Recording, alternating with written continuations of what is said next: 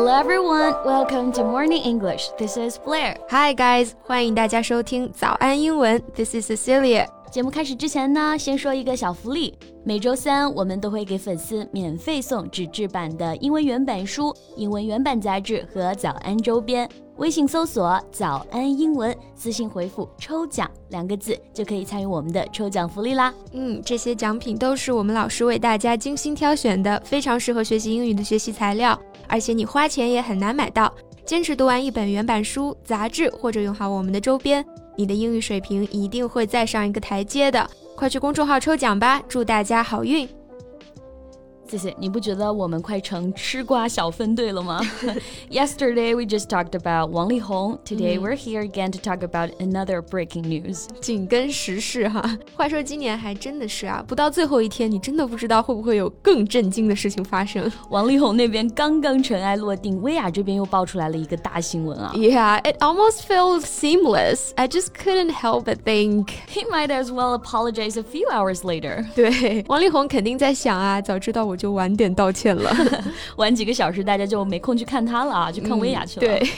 So Blair, you watch live stream broadcasts quite often, right? Yeah. So what's your feeling towards the incident, towards Viya this time? Well, honestly, I don't know exactly what to feel. I mean, I feel angry, of course. 毕竟他偷税漏税肯定是违法的啊，是完全不能接受的行为。但是我感觉除了愤怒之外，好像有一点别的感受，感受比较复杂，是吧？嗯、那给你一点时间整理一下思绪哈。我们先来回顾一下薇娅事件的始末。那我们今天的所有内容呢，也都整理成了文字版的笔记，欢迎大家到微信搜索“早安英文”，私信回复“加油”两个字来领取我们的文字版笔记。那还是有很多朋友不怎么看直播的啊，先给大家介绍一下。那薇娅呢，她的本名叫做黄薇。Huang Wei, known as Viya, is an internet celebrity with tens of millions of followers. She has used her platform to sell a variety of products. Yes, she has sold everything from noodles to cars on the online shopping Taobao platform. Yeah, I remember last year she sold a rocket launch service, right? yeah, for like 40 million yuan. Wow. no wonder she's known as the queen of live streaming. 直播女王不是白叫的。Mm, anyway, there is no doubt that she's one of China's most popular influencers and online sales bloggers. She was also named on Time magazine's list of 100 influential figures in 2021. However, the tide has very quickly turned against her in the light of her huge fine of tax evasion.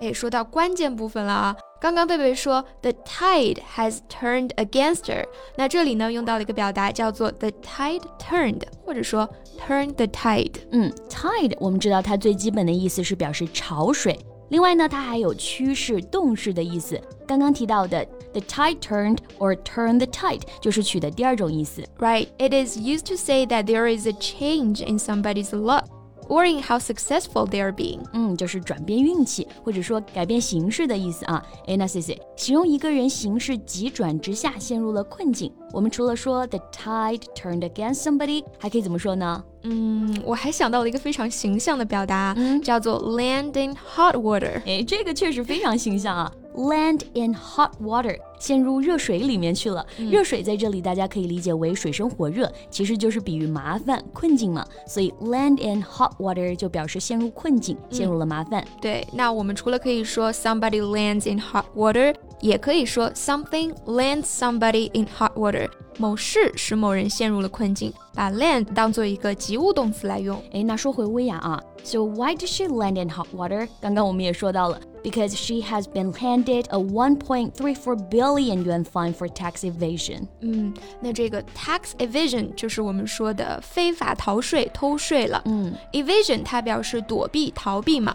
那不过还有一个说法呢，要特别注意区分一下，就是 tax avoidance。没错。 Avoidance 是动词 avoid，它的名词形式啊，也表示避。不过呢，它不是躲避、逃避，它更倾向于是回避、避免这层意思，还是有一些差别的。嗯，带入到短语当中去呢，就更好理解了。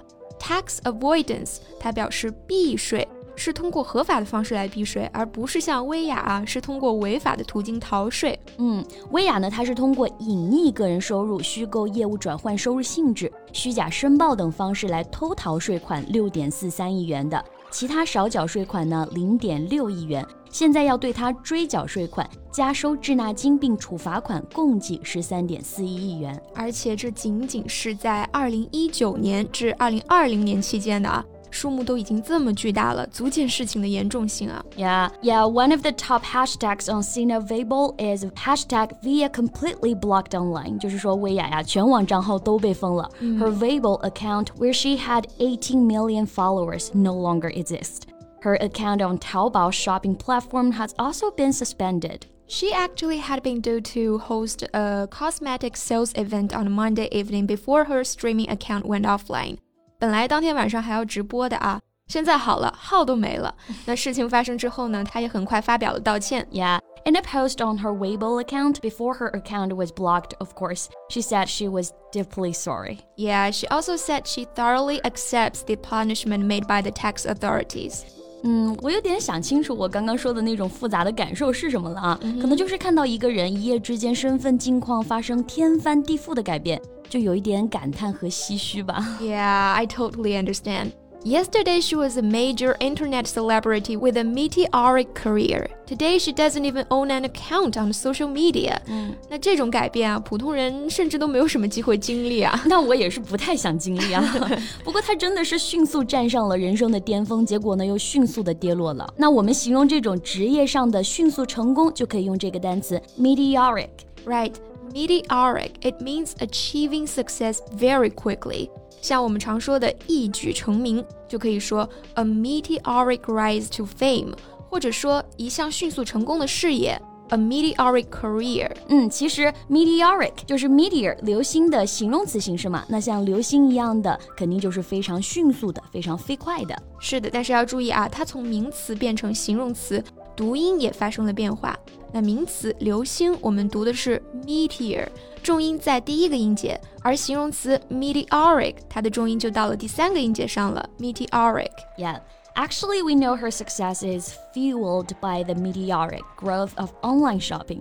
薇娅的成功呢，一方面来自于她自身的实力，另一方面也离不开大环境的推动作用。这里呢就用到了 fuel 的动词用法。大家知道，它做名词表示燃料，那做动词呢，给什么什么东西提供燃料，加油，也就可以引申为加强、刺激的意思。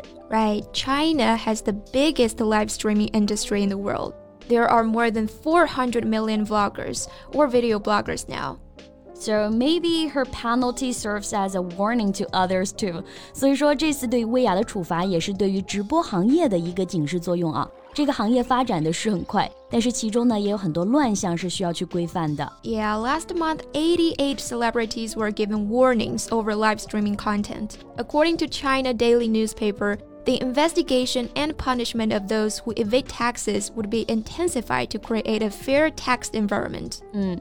哎，我突然想到啊，另外一个我感觉有点复杂的原因是什么了、嗯、？We all know Viya and 李佳琦 are the two top live streamers, mm-hmm. and they kind of counterbalance each other. So I'm afraid that now with one side gone, the industry will lose its balance. 啊，那贝贝刚刚提到了两个平衡啊，嗯，第一个 counterbalance 抗衡、抵消对什么起平衡作用。我们不是常常强调要相互制衡吗？或者是两个东西之间相互抵消，都可以说 counterbalance each other。嗯，那当这种互相制衡的平衡被打破，我们就可以用到另一个短语 lose one's balance，或者也可以说 out of balance，它们都表示失去平衡。So Cici, I haven't asked you yet. So what's your opinion about this whole thing? I I just don't get it. 我只有一个想法，就是不理解啊，深深的不理解，为什么他都这么有钱了，还要去逃税啊？Well, I guess we all share the same confusion. 大概人性当中的贪婪是不会随着财富的增加而平息的吧？嗯，Yeah, I guess nothing would satisfy people's greed for money, even money itself.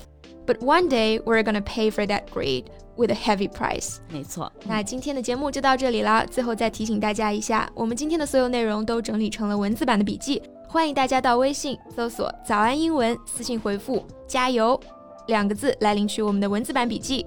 So thank you so much for listening. This is Cecilia. And this is Blair. See you next time. Bye.